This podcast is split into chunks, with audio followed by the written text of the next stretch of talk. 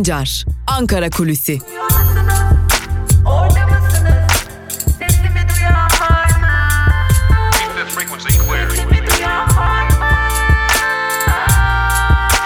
Özgürüz Radyo. Özgürüz Radyo. Özgürüz Radyo'dan merhaba sevgili dinleyenler. Ben Altan Sancar. Hafta içi her gün olduğu gibi bugün de Özgürüz Radyo'da Ankara Kulisi programıyla tekrar karşınızdayız.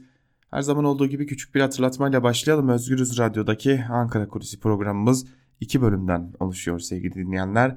İlk bölümde Ankara'nın gündemini sizlerle paylaşıyoruz. İkinci bölümde ise gazete manşetleri ve günün öne çıkan yorumları, yorumlarıyla karşınızda olmayı sürdürüyoruz. Ankara bu sıralar hareketli sevgili dinleyenler. Bir yandan erken seçim konusu Ankara'da yeniden tartışılır bir hale almaya başladı. Yeniden dikkat çeken erken seçim açıklamaları yapılıyor. Bu açıklamalar nasıl geldi? Bir yanda Sadi Güven'in açıklamaları var. Bir yanda e, siyasilerin açıklamaları var. E, erken seçim yok diyenler var. Acil bir seçime ihtiyaç yok diyenler var. Acil bir seçim görmüyorum diyenler var. Görüyoruz diyenler var. İşin özü karmaşık bir durum var ancak Ankara'da hala erken seçim konuşuluyor sevgili dinleyenler. Siyasi partiler içerisinde dahi erken seçimi isteyenler, erken seçim bekleyenler, erken seçim olmayacak diyenler ve erken seçime gerek yok diyenler e, ayrışmış durumda. Ancak muhalefet partileri artık Türkiye'nin bir erken seçime gideceğine çok ciddi oranda inanmış görünüyorlar ve buna göre hazırlıklarını sürdürüyorlar. Ancak muhalefet partisi, partileri içerisinde de erken seçim konusunda fikir ayrılıkları var. İyi Parti içerisindeki zaten fikir ayrılığı kamuoyunun malumu acil bir seçim ihtiyacı tartışması yaşanıyor. HDP erken seçim çağrısında ısrarcı ve hatta artık HDP erken seçim noktasında e, AKP'nin de fırsat kolladığı düşüncesinde. Öte yandan Adalet ve Kalkınma Partisi her ne kadar kamuoyuna erken seçim olmayacak, erken seçim görünmüyor şeklinde açıklamalar yapsa da Adalet ve Kalkınma Partisi içerisinde de erken seçimin, erken bir genel seçimin adım adım yaklaştığının e, işaretleri olan sözler söylenmeye başlandı özellikle kulislerde. Öte yandan Cumhuriyet Halk Partisi biz seçim istememeye devam ediyoruz ancak hazırız AKP eninde sonunda erken seçime gitmeye karar verecek diyor. Ancak Cumhur İttifakı'nda bir şeyler yolunda gitmiyor sevgili dinleyenler. Bunun altını çizerek söylemek gerekiyor. AKP içinde tam da bu noktada e, erken seçim olsun mu olmasın mı tartışmalarında bu noktada e, ciddi bir önem kazanmış durumda. Zira MHP lideri Devlet Bahçeli'nin tırnak içerisinde söylemek gerekirse kelle istediğinin altı çiziliyor. Özellikle 15 Temmuz darbe girişiminin siyasi ayağında kimler yer aldı bunun araştırılması için bir önerge vermişti CHP ve bu önergenin ardından MHP lideri Devlet Bahçeli bir açıklama yapmıştı ve bu açıklama e, aslında bir yerlere kondurulamamıştı. Neler söylenmek istendiği anlaşılamamıştı. MHP lideri Devlet Bahçeli her ne kadar üstü kapalı konuşulsa, konuşsa da AKP içerisinde bunun e, yorumlandığı söyleniyor ve Bahçeli bizden kelle istiyor şeklinde yorumlanmış gibi görünüyor. Bu da diğer bir tartışma konusu. Erken seçim tartışmalarıyla paralel yürüyen bir diğer konu da Bahçeli'nin açıklamaları.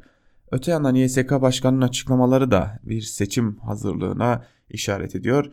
Her ne kadar Sadi Güven iki gün sonra görevini devredecek olsa da YSK Başkanı'nın bu açıklamaları da ilerleyen bir ilerleyen yıllarda daha doğrusu seçim hazırlıklarının yapılabilmesi için bir işaret fişeği olarak değerlendiriliyor ve bu tartışmanın bugünden gündeme alınmasının da erken seçime işaret olduğu belirtiliyor.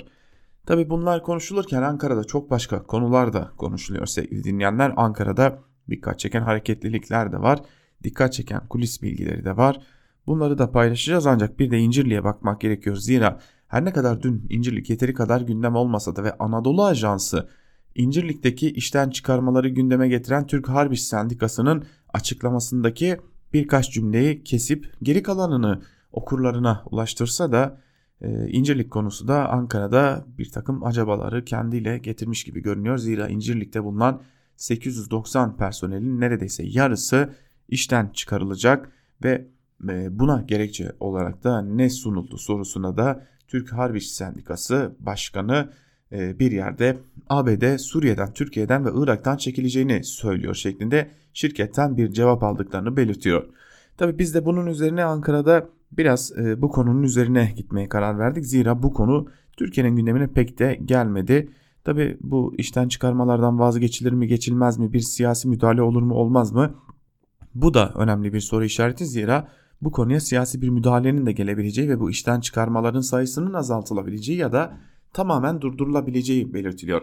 Ancak bundan bağımsız olarak e, kime kiminle konuştuysak kime sorduysak İncirlik'teki bu işten çıkarmalar ya da işten çıkarma hazırlıkları ne anlama geliyor sorusunu kime yönelttiysek ne anlama geldiğini her ne kadar şimdi yorumlamak için erken olsa da öyle görünüyor ki bu şirketin politikası Amerika Birleşik Devletleri'nin politikalarından bağımsız olarak yorumlanmamalı şeklinde cevaplar aldık siyasilerden.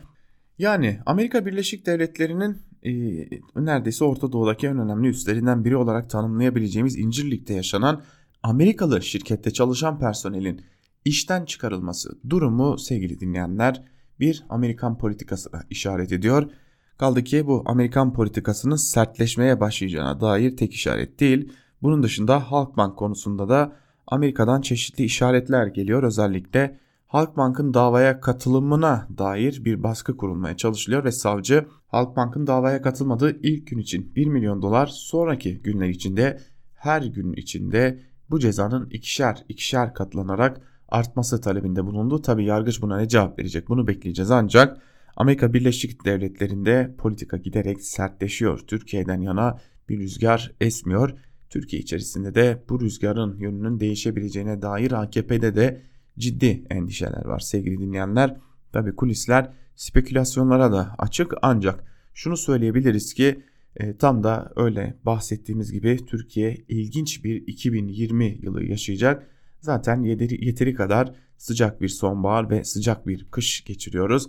Böyle görünüyor ki sıcak bir 2020 yılı da Türkiye'yi bekliyor zira siyaset kulisleri AKP'den yana esmeyen rüzgarları konuşuyor. AKP içerisindeki telaşı, AKP içerisindeki fikir ayrılıklarını konuşuyor ve AKP'nin ciddi bir çıkmazda olduğuna dair önemli işaretlerin bulunduğu belirtiliyor. Bu çıkmazlardan kurtulabilmek için AKP'nin gerek erken seçimi tartışabileceğini gerekse de yeni askeri hamleleri yapabileceğine dair önemli bilgiler elimizde sevgili dinleyenler. En azından kulisler bunları bizlere aktarmış durumda.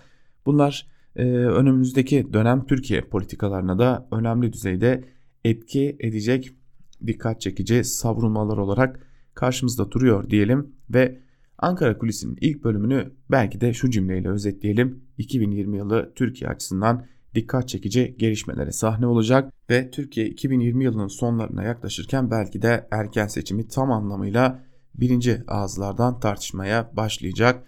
Dikkat çekici bir siyasi serüven bizleri bekliyor Türkiye açısından diyelim ve ilk bölümü burada noktalayalım. İkinci bölümde gazete manşetleri ve günün öne çıkan yorumlarıyla karşınızda olmayı sürdüreceğiz.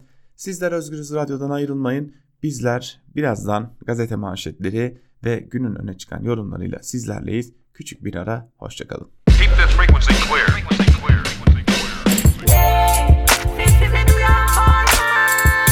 Altan Sancar, Ankara Kulüsi.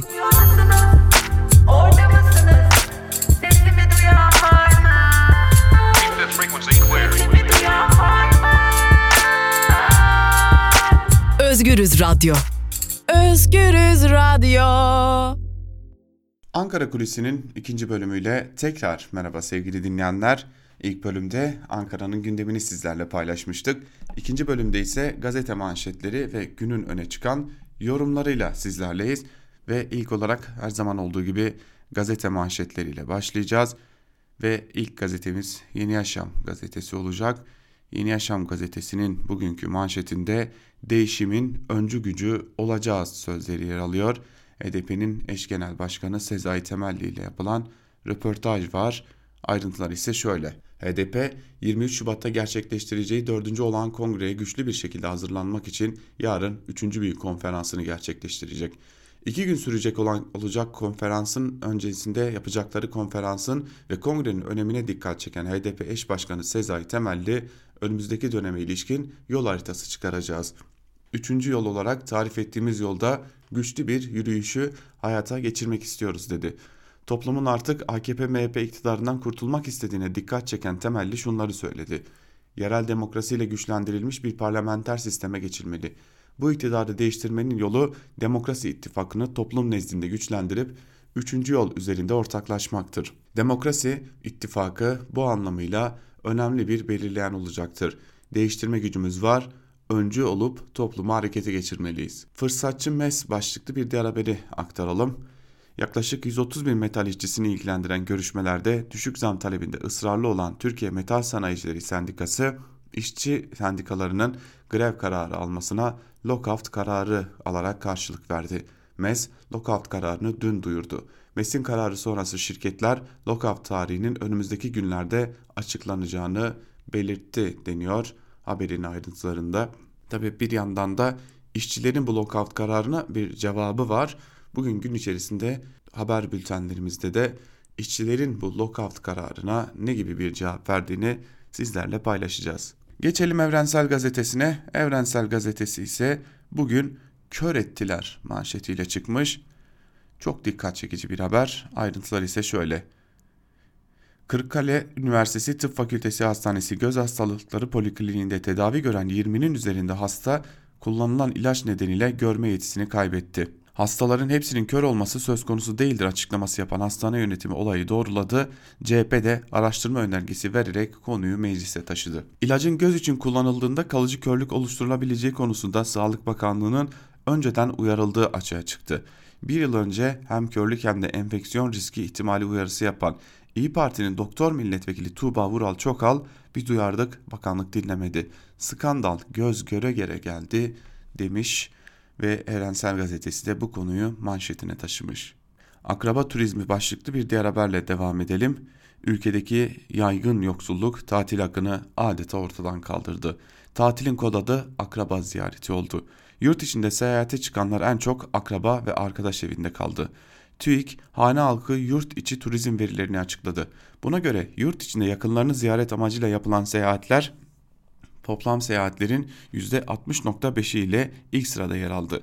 Seyahate çıkış nedenlerinin ikinci sırasında ise %33.8'lik oranla gezi, eğlence ve tatil bulunuyor. Yani Türkiye'de geldiğimiz noktada e, bu da hepimizin malumu zaten e, eğer bir yere tatile gidilecekse orada akraba veya arkadaşların olması tercih ediliyor.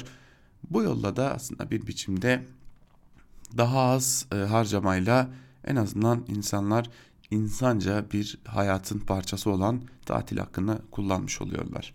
Geçelim Bir Gün Gazetesi'ne. Bir Gün Gazetesi kindar nesil işte böyle yaratılacak manşetiyle çıkmış.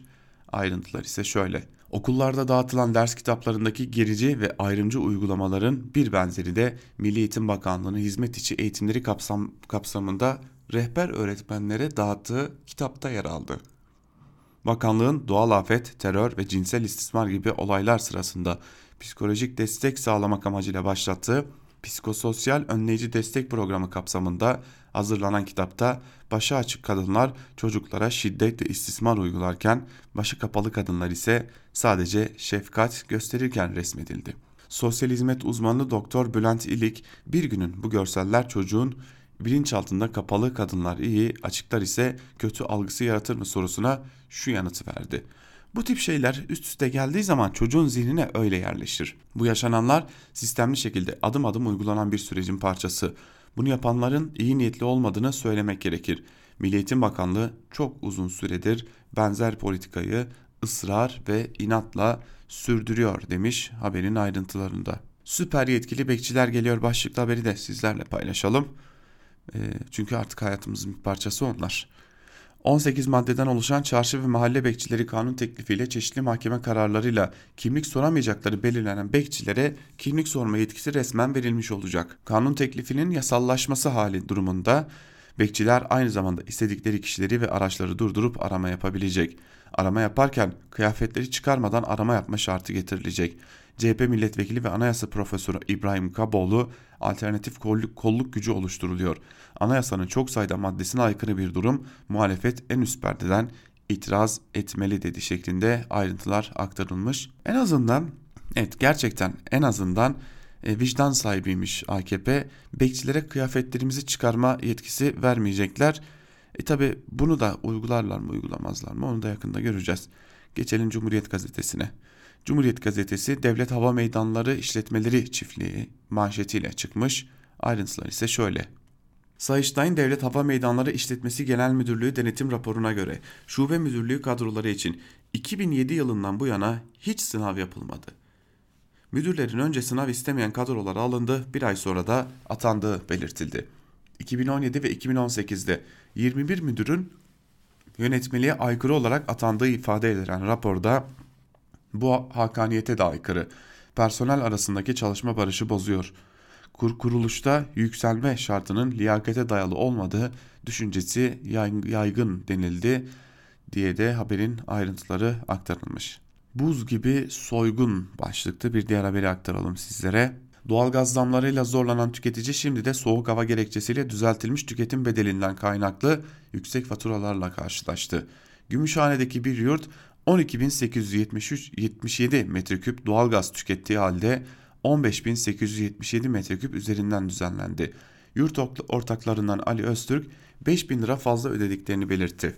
Öztürk, şirket yetkililerinin soğuk havada doğalgaz büzüştüğü için sayaç gerçek tüketimi görmüyor. Diğer şehirlerde de aynı kat sayıyı BOTAŞ belirliyor dediğini aktardı deniyor.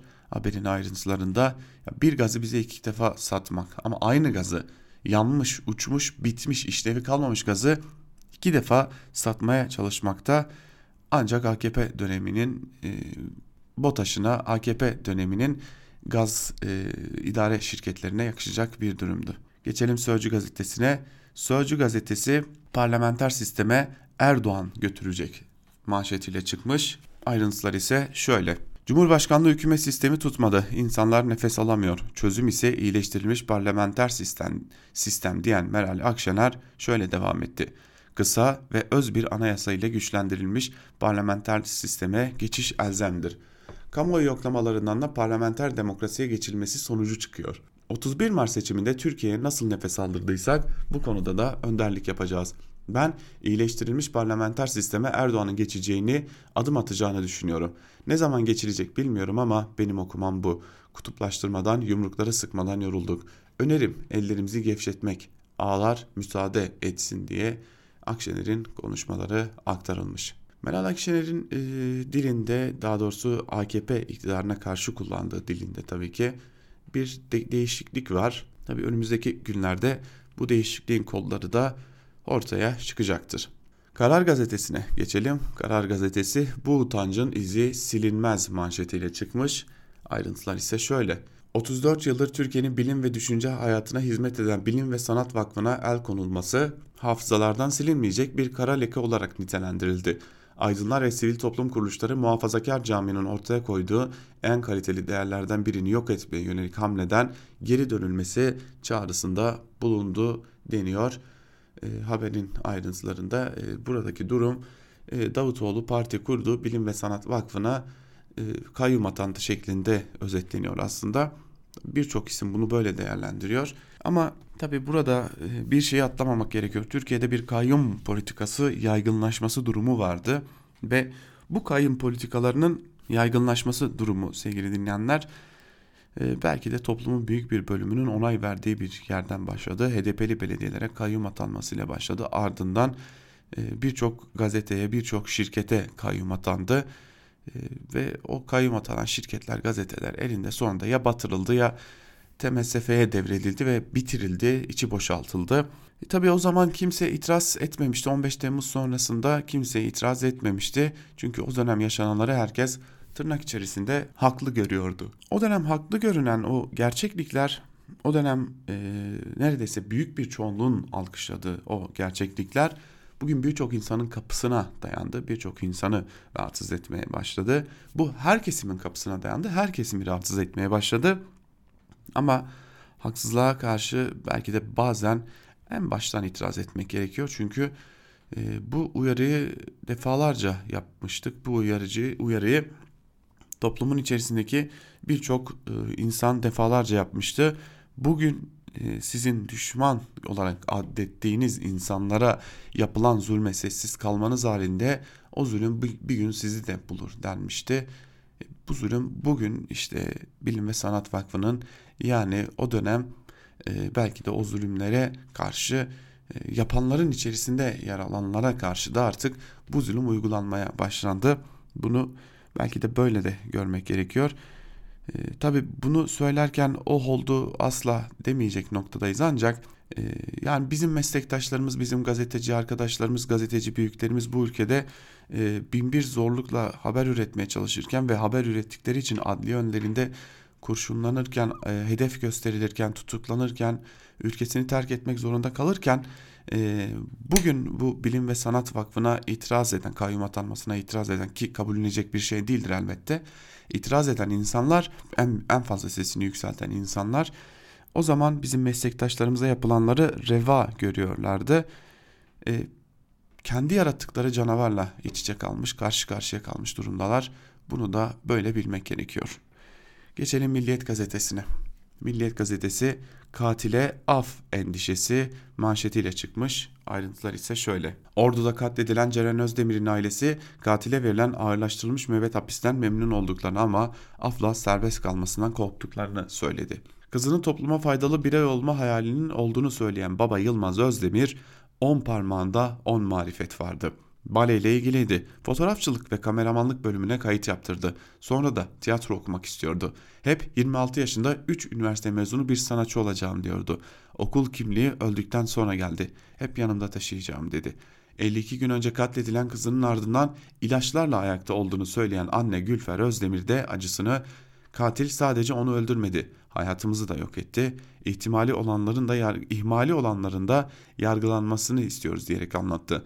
Özdemir ailesinin en büyük korkusu en üst sınırdan cezalandırılan katil Özgür Arduç'un 10-15 yıl sonra afla serbest bırakılması. E tabi Türkiye gibi bir ülkede de bu haliyle korkutucu bir e, gerçek çünkü e, çoğunlukla kadın katilleri ve e, birçok e, suçlu e, serbest, serbest kalma yoluna gidebiliyor. Geçelim Hürriyet gazetesine. Hürriyet gazetesi müjde yasa iki aya çıkıyor manşetiyle çıkmış. Ayrıntılar ise şöyle.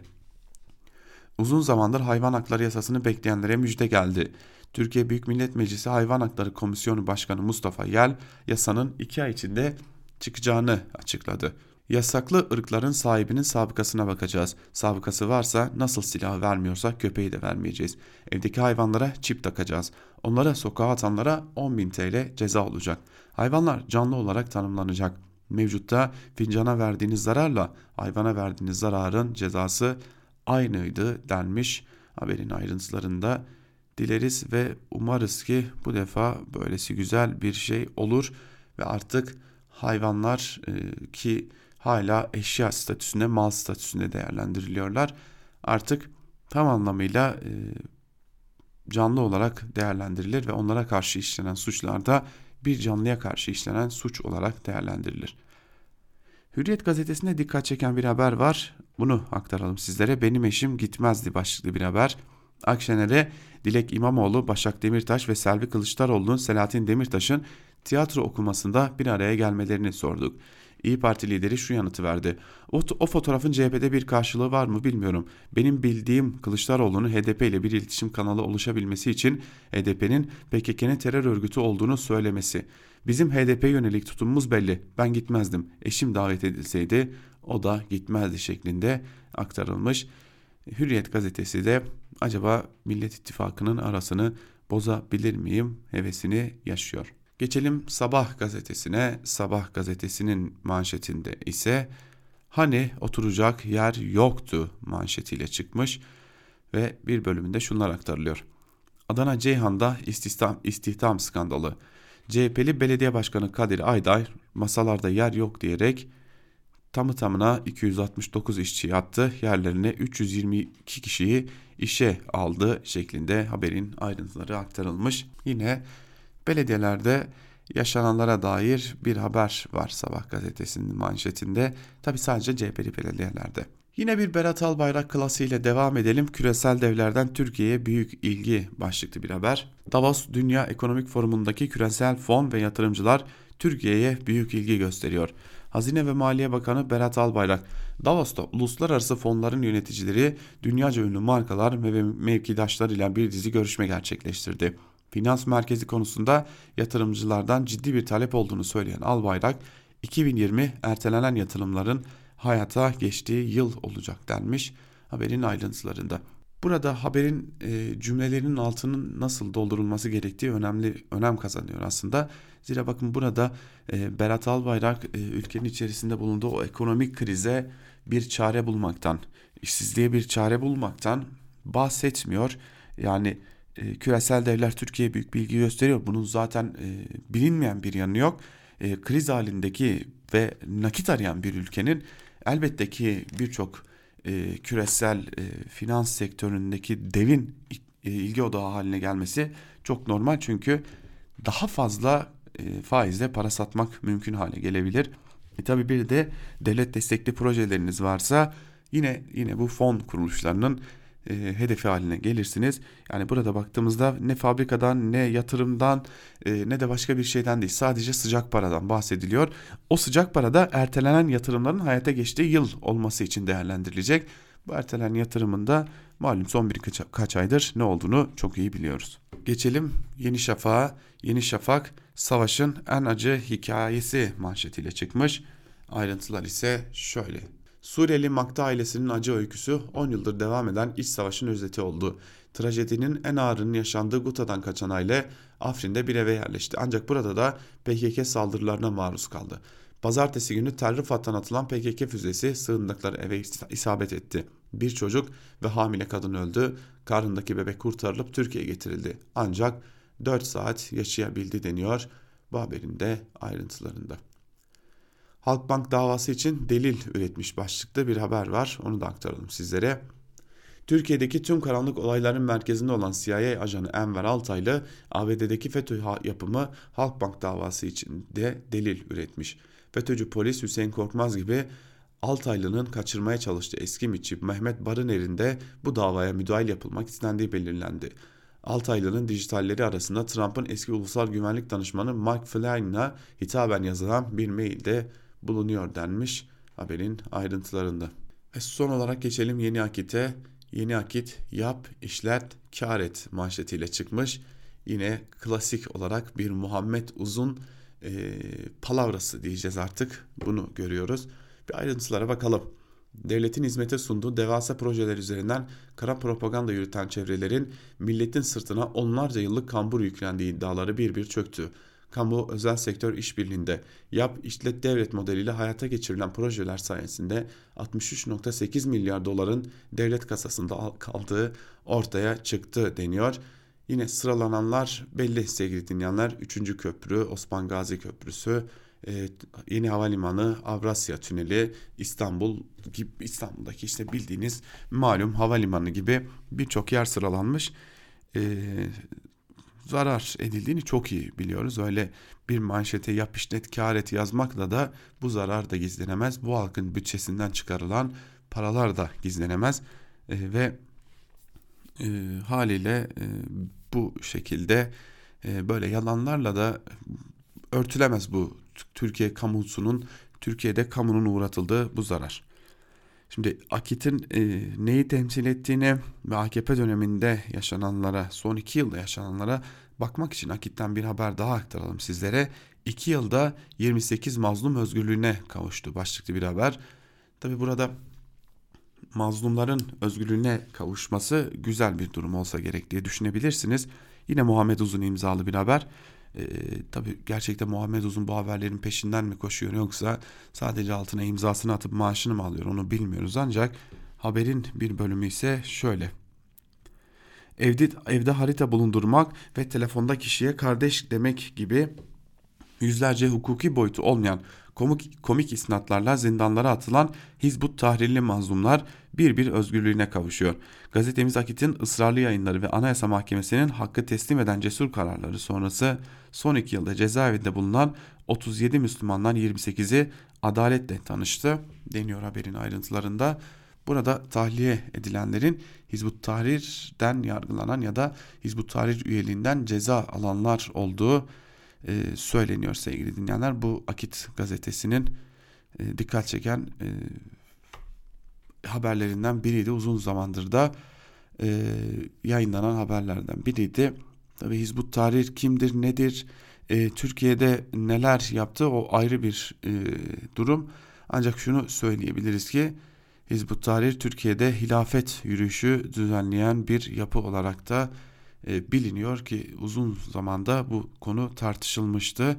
Hizbut Tahrir'in Türkiye'de hilafet yürüyüşü gerçekleştirmesi ve e, neredeyse Türkiye'de e, bir e, vilayet olarak kabul ediyor. İstanbul'u bir vilayet olarak kabul ediyor. Zaten bu konuyla ilgili de bir internet siteleri dahi bulunmakta Hizbut Tahrir'in ve e, Türkiye'yi bir e, ayrı bir e, bölge olarak da kabul ediyorlar ve bir türlü de terör örgütü sayılmıyor diyelim ve gazete manşetlerini burada noktaladıktan sonra günün öne çıkan yorumlarında neler var hep birlikte bir de oralara göz atalım. Cumhuriyet gazetesinden Orhan Bursalı ile başlayalım. Orhan Bursalı yeni bir kutuplaşma büyüyor. Fakir, zengin başlıklı bir yazı kalemi almış. Bir bölümde ise şunlar aktarılıyor. Çok fazla önemsemezdi halkımızın bütünü yoksul zengin ayrımının ülke için ne kadar önemli olduğunu. Yazılıp çizilirdi bu olgu ama hep köşe yazılarının, araştırma raporlarının, ekonomist uyarılarının bir köşesinde saklı kalır, fazla gün ışığına, sahnelere çık çıkarılması sevilmezdi. Fakat Kadir Has Üniversitesi'nde Profesör Mustafa Aydın liderliğinde her yıl yapılan Türkiye eğilimleri araştırmasında bir soruya verilen yanıt yeni bir toplumsal kırılmanın 3 yıldır tırmandığı ve artık farkındalık açısından yeni bir düzeye çıktığı net olarak ortaya çıktı. Halk artık yeni bir kutuplaşmayı yıldan yıla fazla hızla görüyor. Fakir, zengin. 2017'de %9,5, 2018'de 13,7 ve 2019'da 20,5. Bu aslında yeni bir durum değil. Yıllardır var olan, azalmayan, giderek büyüyen bir kutuplaşma. Sormamız gereken neden son 3 yıl içinde katlanarak halkın gündemine geldi. Nedeni açık aslında. Ekonomik krizin giderek ağırlaşması, disk araştırması Türkiye'de 16 milyon kişinin yoksul ve 18 milyon kişinin de yoksulluk sınırı ile karşı karşıya olduğunu duyuruyordu. Gelir eşitsizliği 8.7 katı buldu. TÜİK ise yoksul sayısını 11 milyon olarak açıklıyor.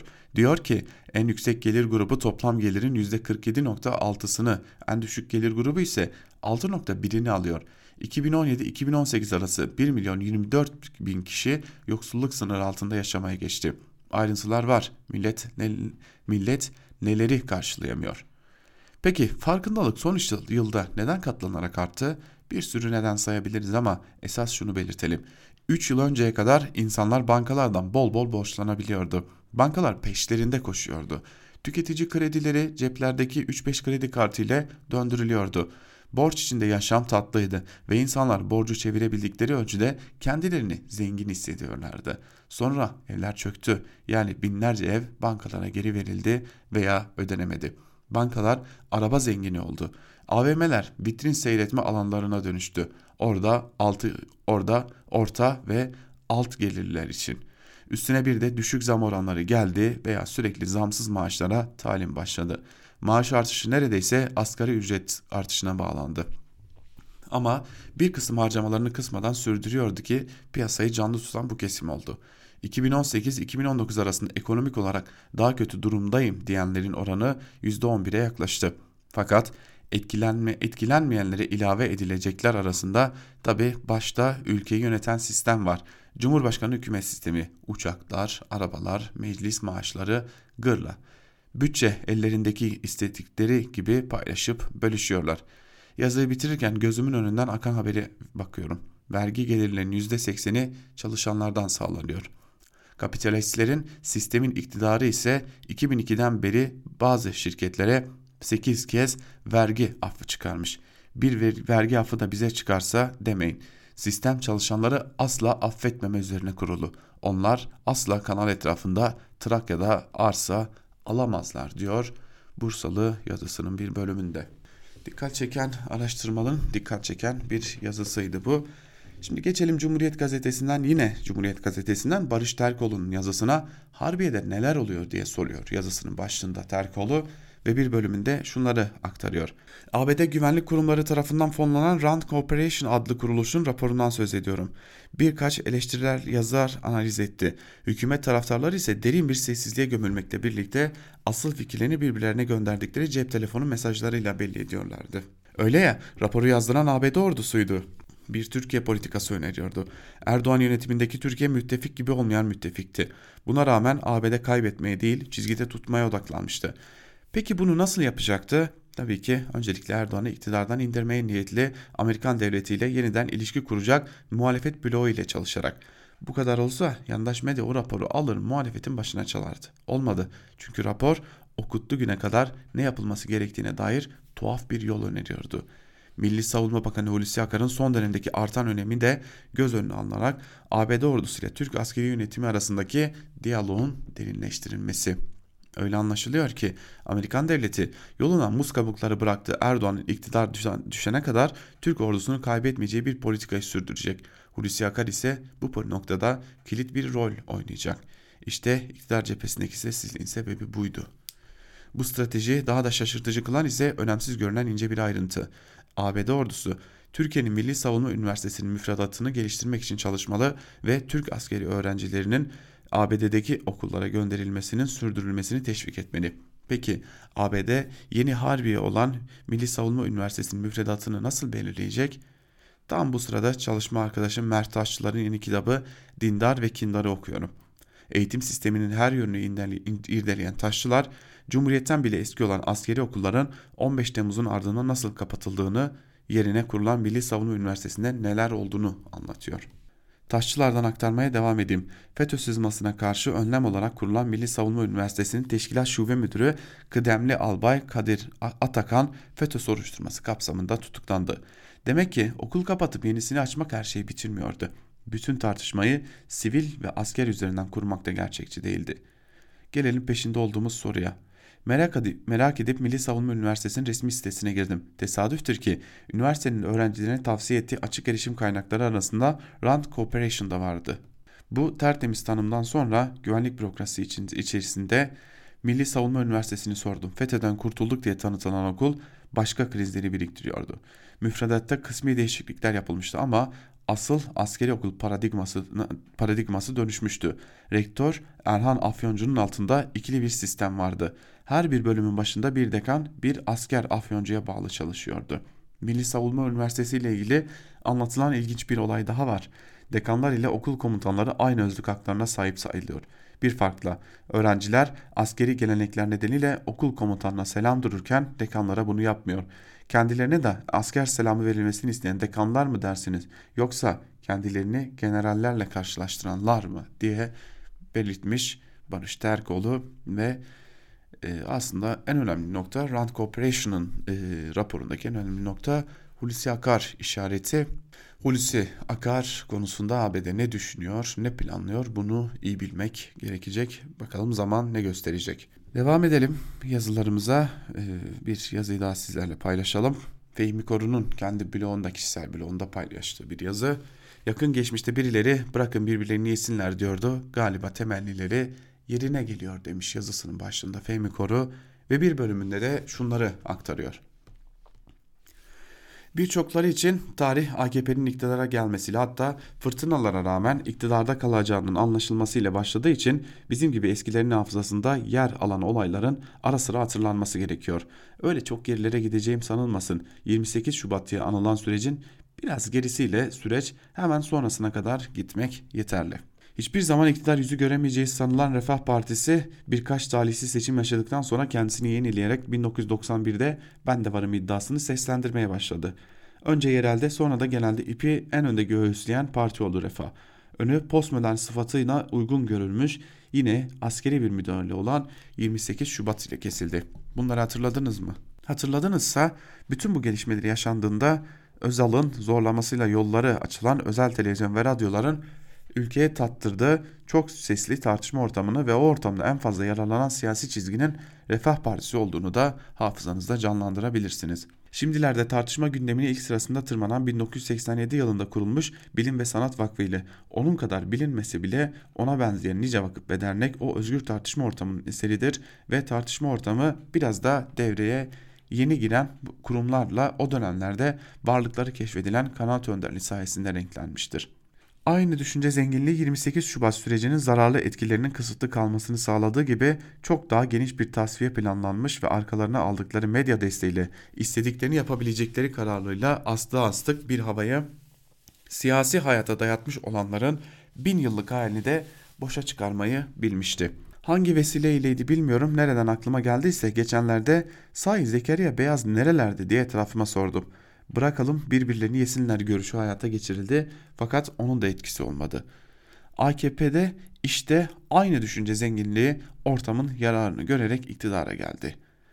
AKP'nin iktidarının 18. yılında AKP'nin siyaset yaptığı zemin ile başlangıç noktası arasındaki farklılaşmayı daha iyi görmenin yolu budur. Bin yıl süreceği en yetkili ağızlardan açıklanmış 28 Şubat askeri müdahaleydi ve o müdahale yapanlar tehlike olarak gördükleri Refah Partisi'ni ve ona destek veren kurumları, dernekleri, vakıfları tasfiye etmeyi planlamışlardı. Önceden hazırladıkları belli olan listelerinde Yeşil Sermaye adını verdikleri şirketler de vardı büyük sanayi kuruluşları yanında kebapçılar bile o listede yer almaktaydı.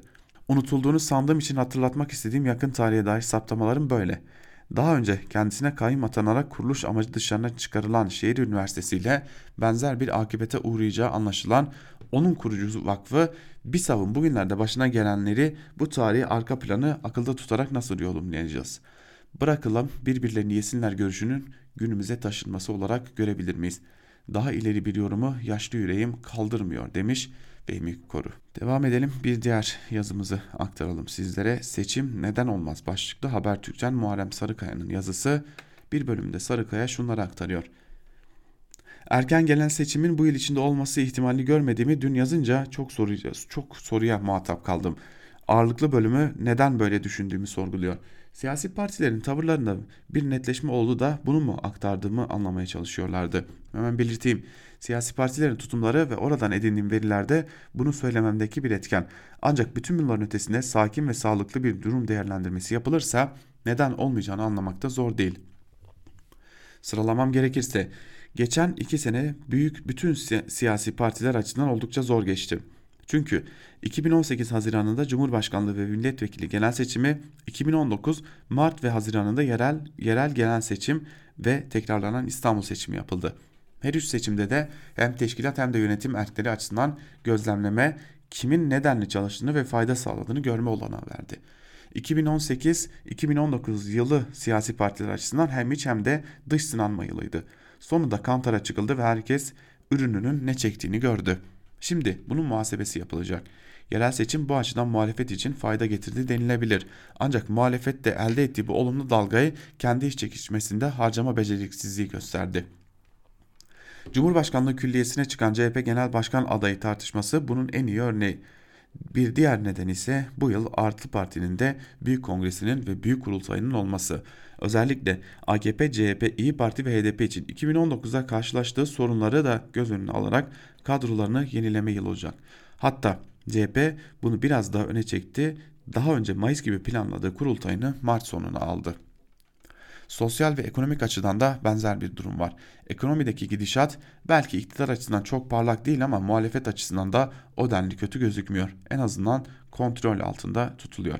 Muhalefet de bir süre önce CHP lideri Kılıçdaroğlu'nun dile getirdiği gibi liberal ve muhafazakar seçmeni getirebilmenin politik açılımıyla uğraşıyor. Ancak iş dinamikleri henüz çözmediğini görüyoruz. Ancak Millet İttifakı olarak muhalefet cephesinin bir şansı var. HDP eski eş başkanı Demirtaş'ın yazdığı kitap okuma tiyatrosuna eşlerin gitmesinde ayrışmakla birlikte Kanal İstanbul ve Suriye'den gelen ve gelecek olanlar konusunda benzeştiği için sorunu çabuk aşıyor. Bunun için son dönem İyi Parti lideri Akşener'in açıklamalarına yola çıkılırsa parlamenter sisteme dini dönüş zemini var. AKP'nin teşkilat politikacıları ve milletvekilleri statü kaybından bürokratik erkleri ise icraat açısından yakındığı bir dönemde muhalefet açılmış kasa çalış, kaşa çalışıyor. Bütün bunlar bir araya toplandığında ise bu il içinde Kim erken genel seçim beklerse yanılır. Ama bu demek değil ki 2023'ten önce de olmaz şeklinde aktarıyor Muharrem Sarıkaya. Zaten e, ciddi bir bölümde biz de Ankara Kulisi'nde aktarmıştık. Muhalefet içerisinden bir bölüm bu yıl içerisinde de olabilir diyor. Bir bölümde hayır 2020'de zor 2020'nin başlarında olabilir. 2021'in başlarında bir seçim bekliyoruz şeklinde değerlendirmelerde bulunuyor. Geçelim gazete duvardan e, bir yazıya. O yazıyı Dinçer Demirkent yazmış. Bir bölümünde ise şunlar aktarılıyor. Olağanüstülük içindeki en önemli kırılma elbette ki gezi direnişi. Üzerine çok yazıldı ve çok konuşuldu. Fakat ona ilişkin belki de bu yazı bağlamında söyleyebileceğim en önemli şey direnişteki yaratıcılık. Süre olarak kısa bir dirilmenin ayağa kalkmanın zamanda yarattığı ciddi bir kırılma. Türkiye'nin hafızasında kalıcı bir yenilenme, gerçek bir olağanüstü halin yaratılma süreci. Bunun karşısında ise tam anlamıyla olağanüstü bir pespayeliğin yer aldığını söylemek mümkün. Bir oksimoron olarak görülebilecek bu sıfat tamlamasını belki de günümüzü tarif ediyor. Evet, her an her şeyin olabileceği bir olağanüstülüğün içindeyiz. Neredeyse hiçbir şeye şaşırmak mümkün değil. Fakat bu olağanüstülüğü yaratanların yer aldığı televizyonlar, hukukunu yaratan organlar, uygulayan mahkemeler sıranın da aşağısında bir entelektüel, bilişsel kapasiteyle akla ziyan söz ve eylemlerle ortaya çıkıyorlar.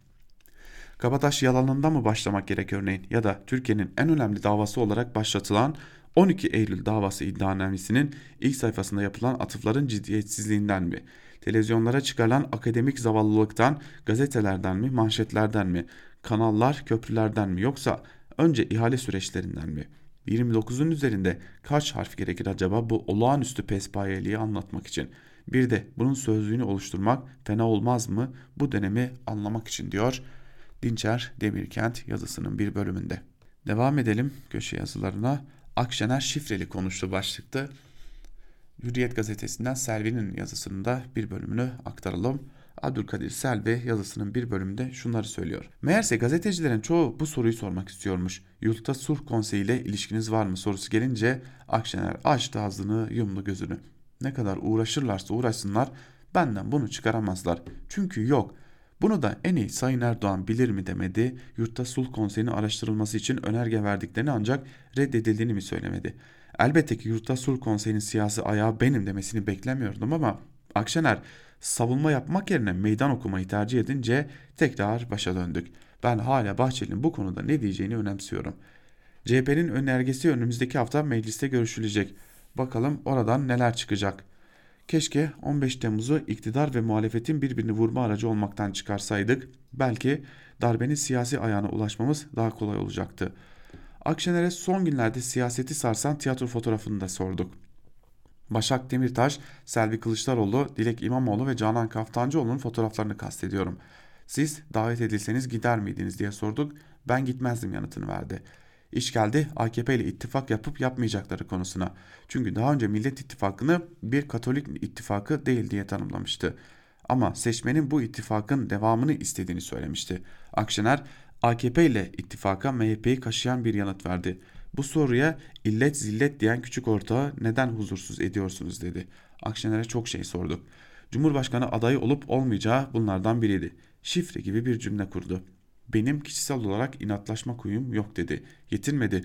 Üstüne basa basa inatla ben ben ben deme yönüm yok deme gereği duydu. Ama asıl üzerinde durulması gereken cümlesi bu milletin hepimizin nefes almaya ihtiyacı var. Bu seçmenin tekrar mutsuz olmasına sebep olmayız oldu.